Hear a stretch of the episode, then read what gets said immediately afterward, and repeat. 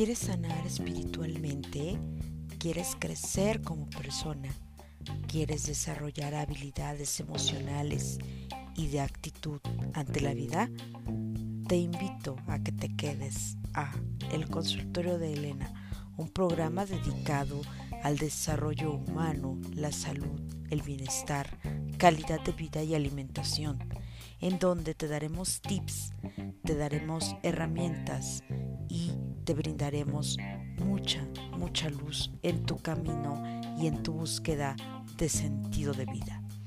Te invito a que te quedes en este programa de descubrimiento de ser humano a ser humano. Bienvenido a El Consultorio de Elena.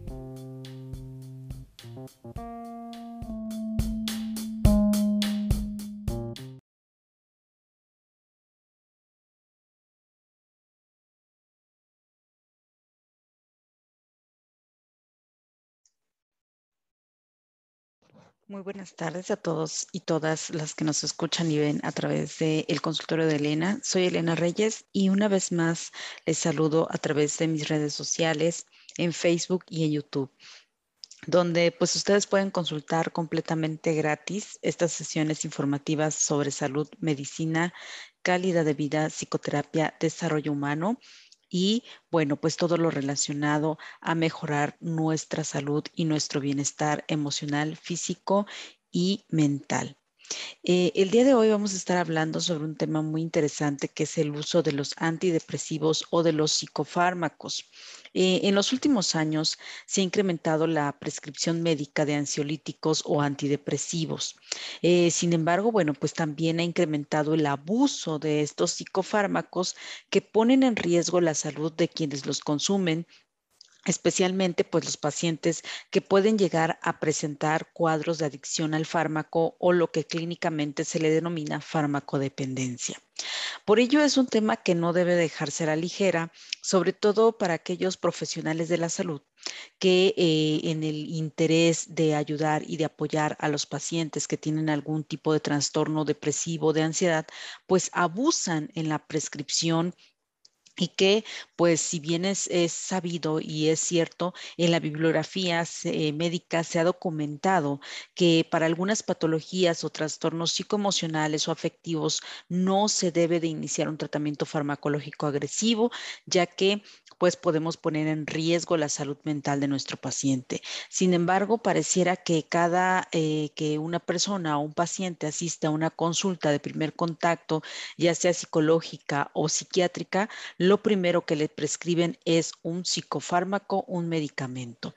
Entonces, eh, diversos estudios han demostrado dentro de la gama médica que se recomienda antes de iniciar el tratamiento farmacológico o de un psicofármaco, se debe de realizar una historia clínica del paciente y definir los trastornos o patologías mentales o psicoemocionales que pudieran derivar a la terapia cognitiva conductual, que en gran parte es lo que va a ayudar al paciente a sobrellevar una situación clínica. Entonces, em, el abuso y el uso indebido de los psicofármacos es un problema que eh, ha aumentado con el paso del tiempo. Los antidepresivos no se incluyen en una forma específica dentro de estudios epidemiológicos, estudios eh, clínicos que estén disponibles pues para poder hacer algún tipo de comparativas y poder eh, saber cuál es la morbilidad generada por el uso indebido de estos psicofármacos. Y bueno, pues eh, dentro del grupo de drogas denominadas perdón, antidepresivos es completamente heterogéneo, ya que incluye un eh, sinfín de fármacos con diferentes propiedades farmacológicas. Entonces, un ejemplo de ellos son algunos antidepresivos que tienen acciones ansiolíticas. hay en comparación con otros que son sedantes o son estimulantes. Esto eh, realmente se convierte en drogas atractivas para el uso indebido o el abuso, sobre todo de los pacientes que pueden llegar a automedicarse.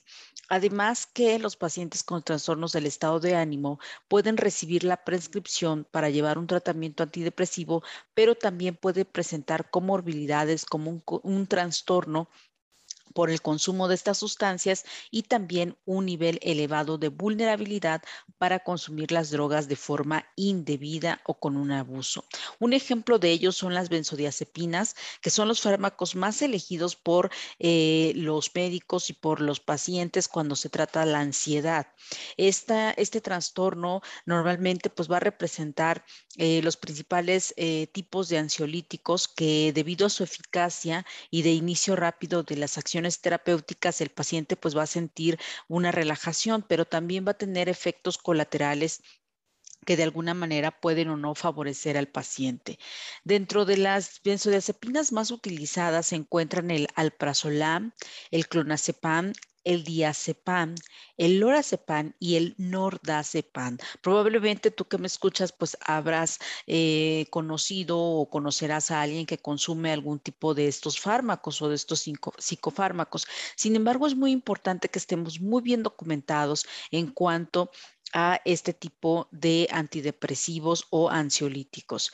Eh, comúnmente el clonazepam se está distribuyendo, pareciera que se está dando como dulces a todos los pacientes que llegan con algún cuadro de depresión o de ansiedad crónica. Entonces, eh, se está generando un consumo excesivo.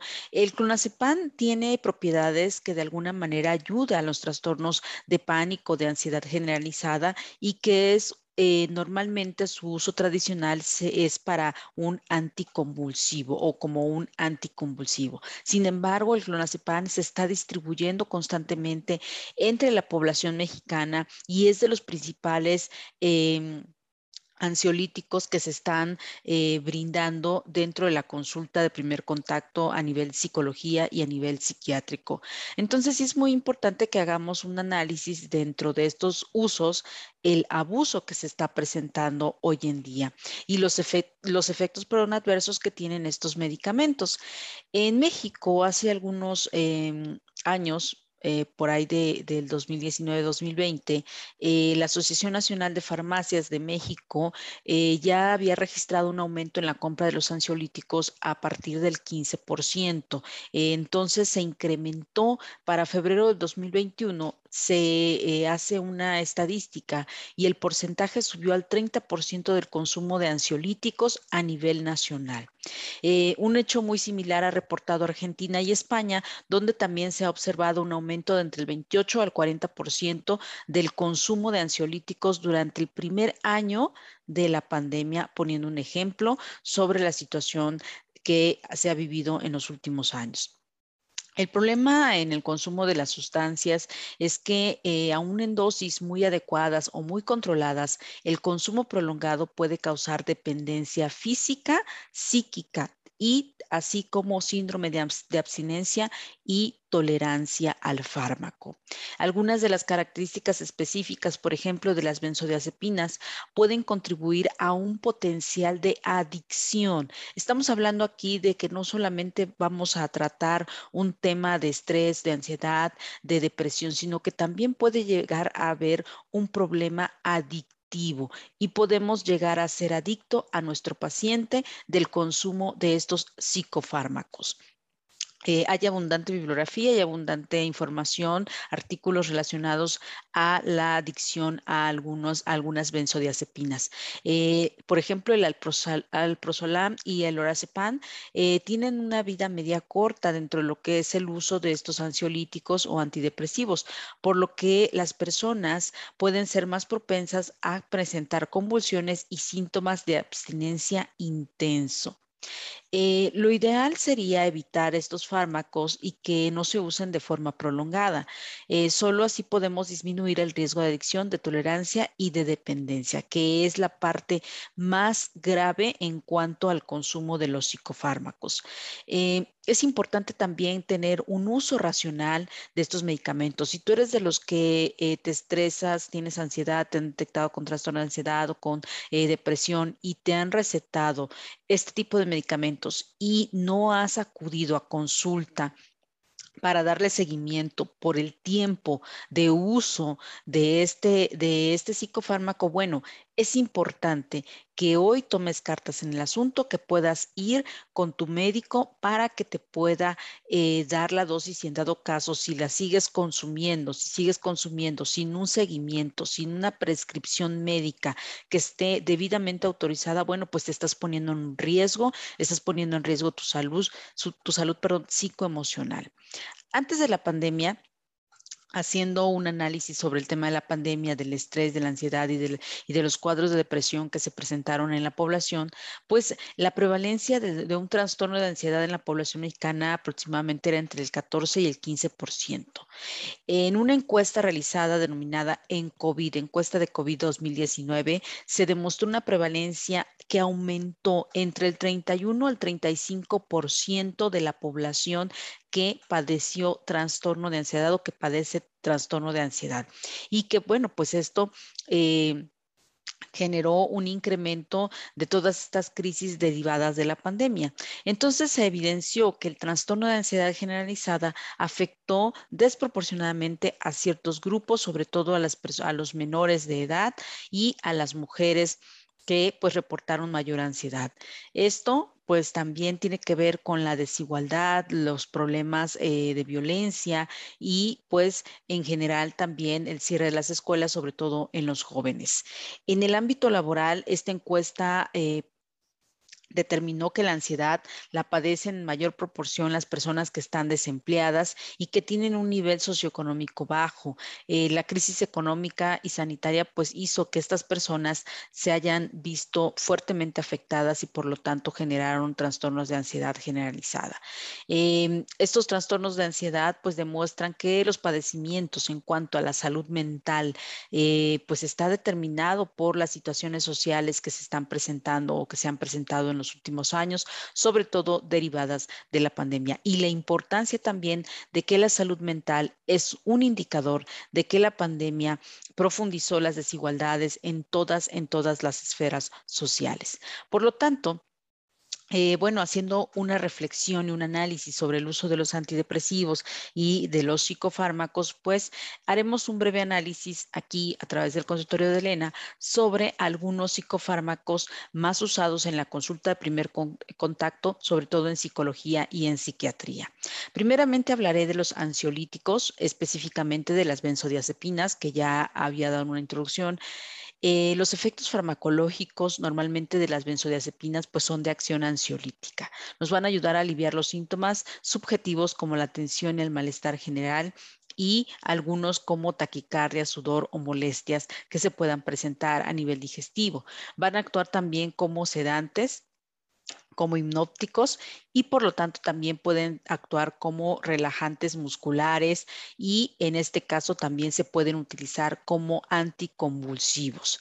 Por lo tanto, es muy importante saber que las benzodiazepinas son de control, son medicamentos psicofármacos de control y que debemos de llevar un seguimiento estricto y que no puede prolongarse a más de tres o seis meses el uso de estos psicofármacos. Algunos efectos adversos que comúnmente se han determinado son los digestivos, como la náusea, la sequedad de la boca, el estreñimiento y la anorexia. Algunos trastornos cardiovasculares, como la insuficiencia cardíaca, la hipotensión, las arritmias, la parada cardíaca o el paro cardiorrespiratorio, y la insuficiencia respiratoria o depresión respiratoria. También se han presentado algunos efectos adversos a nivel neurológico como eh, cefalea o dolor de cabeza, mareo, temblor, confusión, depresión, y disminución de la libido, así como también irritabilidad, agresividad, algunas pesadillas o alucinaciones en algunos casos y la dependencia física de esta droga.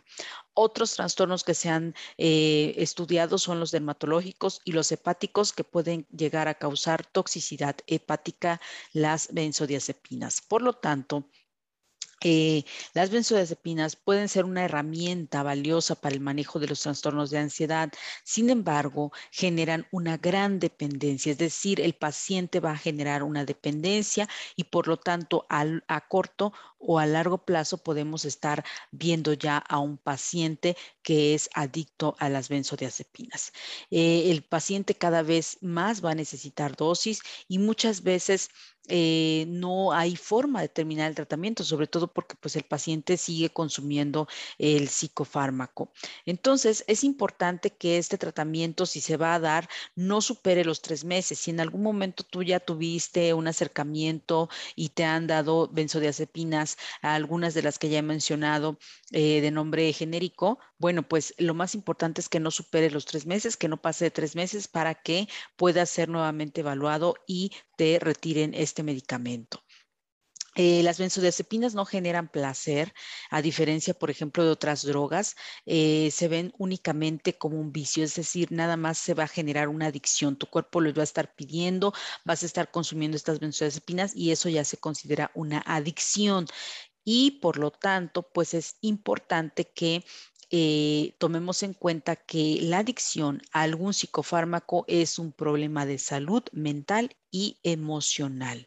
Entonces, eh, normalmente eh, dentro de las benzodiazepinas más eh, prescritas está el midazolam, el alprazolam, como ya lo comentaba, el bromazepam, el clonazepam y el diazepam. Muchos de los pacientes que de repente llegan a la consulta terapéutica o consulta cognitivo-conductual o de logoterapia traen ya un consumo excesivo de este tipo de ansiolíticos y pues es importante que nosotros como especialistas, terapeutas, psicólogos, psiquiatras, pues hagamos un paréntesis en eh, principalmente desintoxicar a nuestro paciente, sobre todo si ha estado en constante abuso de estas sustancias. Por otro lado, tenemos los fármacos antidepresivos y estos se van a clasificar en tres variantes. Los inhibidores selectivos de la recaptación de serotonina, conocido por sus siglas como ISRS, y de los inhibidores selectivos de la noradrenalina e inhibidores o perdón, inhibidores duales, los IRSN y los antidepresivos tricíclicos o los inhibidores de la monoaminooxidasa. Este tipo de eh, antidepresivos pues están catalogados de acuerdo a sus efectos adversos de la siguiente manera. Los inhibidores de la recaptación de serotonina son, por ejemplo, la floxetina, que comúnmente se está también dando como un abuso indiscriminado en este tipo de inhibidor la paroxetina, la sertralina, el citalopram y el citalopram.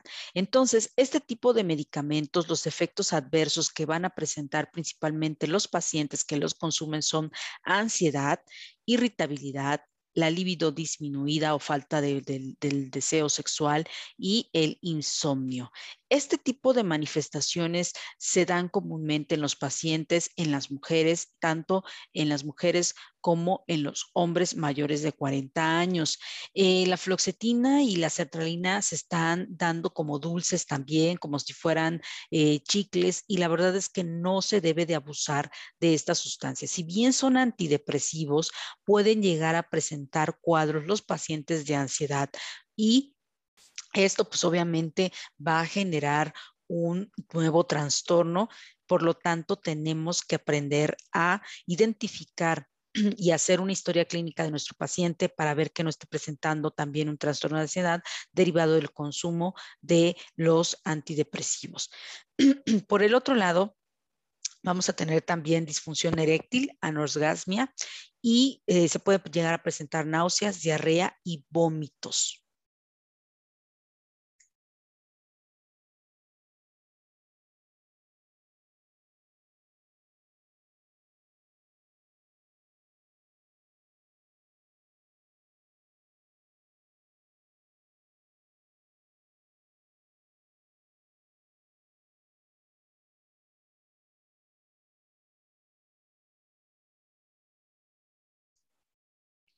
Eh, los trastornos hematológicos también se van a presentar, sobre todo eh, puede haber equimosis, petequias o algún tipo de hemorragia digestiva en el consumo de los antidepresivos.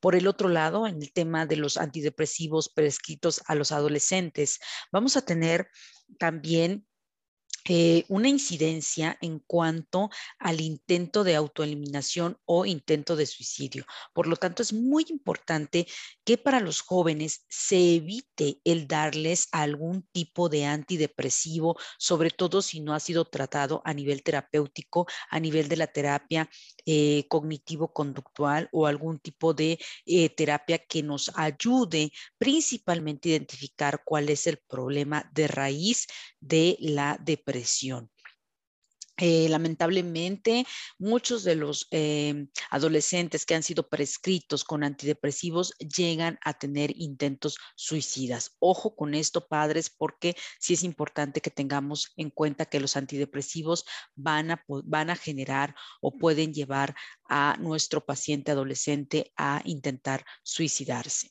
sobre todo por esta eh, fisiología, esta eh, parte bioquímica, el efecto bioquímico que tienen los antidepresivos. En segundo lugar, tenemos los inhibidores de la recaptación de serotonina y noradrenalina algunos ejemplos son la venlafaxina y la duloxetina. La duloxetina también es uno de los fármacos que más está prescribiendo a nivel de la consulta de primer contacto psiquiátrica o psicológica. Y bueno, dentro de los que están aprobados, están aprobados para tratar la depresión y la ansiedad, pero tienen más efecto a nivel del dolor neuropático, la fibromialgia.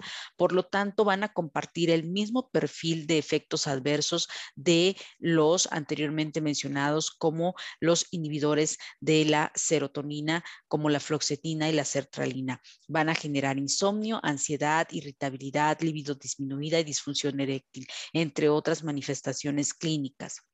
Por el otro lado, tenemos los antidepresivos tricíclicos como la amipramina y la amitriptilina. La amitriptilina se está generando también el consumo excesivo eh, y esto normalmente pues se da eh, dentro de, pacientes, sobre todo mayores de 40 años. Los efectos adversos pueden ser eh, como sedante, el paciente pues normalmente pierde el control, puede llegar a tener taquicardia, puede tener alteraciones cognitivas, eh, alteraciones de la visión, eh, alteraciones a nivel de la boca y también eh, puede generar hipotensión, puede haber también efectos cardiotóxicos, ya que este tipo de fármacos se acumulan, acumulan toxicidad a nivel del tejido cardíaco provocando arritmias. Puede haber también una, una intoxicación grave en el caso de que se consuma en exceso y que no exista un control. Eh, pueden ser también eh, algún tipo de, afectación que puede llevar a la muerte a nuestro paciente y principalmente va a tener efectos eh, importantes a nivel antipsicóticos, pero pues en, en, este caso puede generar también problemas cognitivos.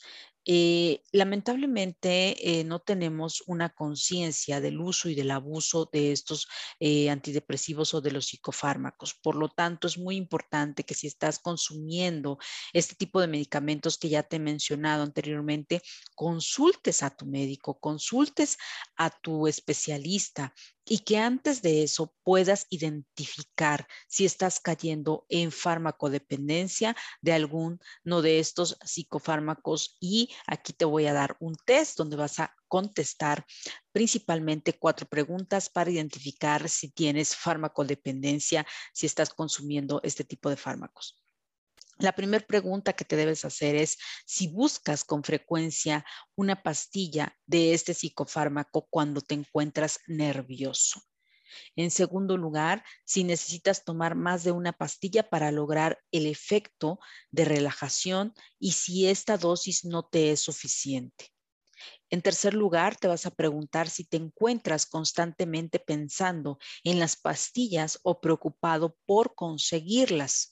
Y en cuarto lugar, si cambias de médico en un intento cuando no consigues más recetas para este fármaco. Estas cuatro preguntas te van a ayudar a identificar si tienes farmacodependencia a alguno de estos medicamentos que ya he mencionado.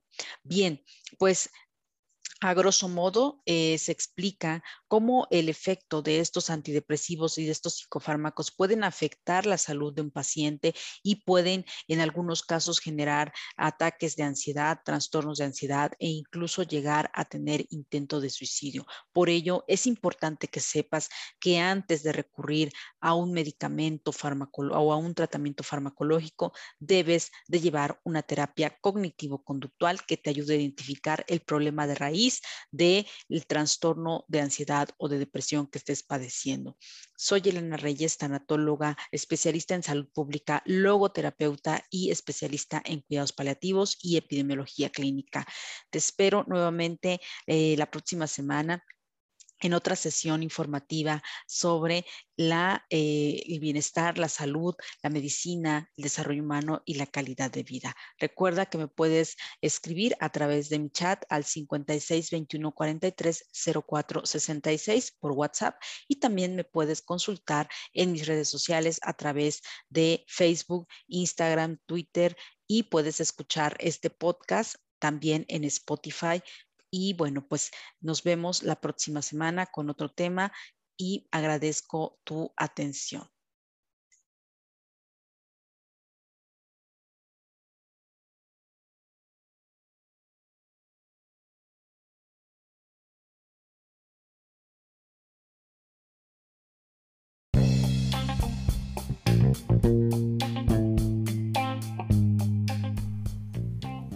Consultorio de Elena es un programa público y gratuito para todas aquellas personas que requieran acompañamiento y asesoría emocional de calidad de vida y de desarrollo humano, con un enfoque tanatológico y logoterapéutico, con la metodología aplicada de el análisis psicoexistencial, desarrollamos un proceso de apoyo y de asesoría a los pacientes que estén pasando por situaciones o circunstancias difíciles y los cuales no pueden sobrellevar por sí solos.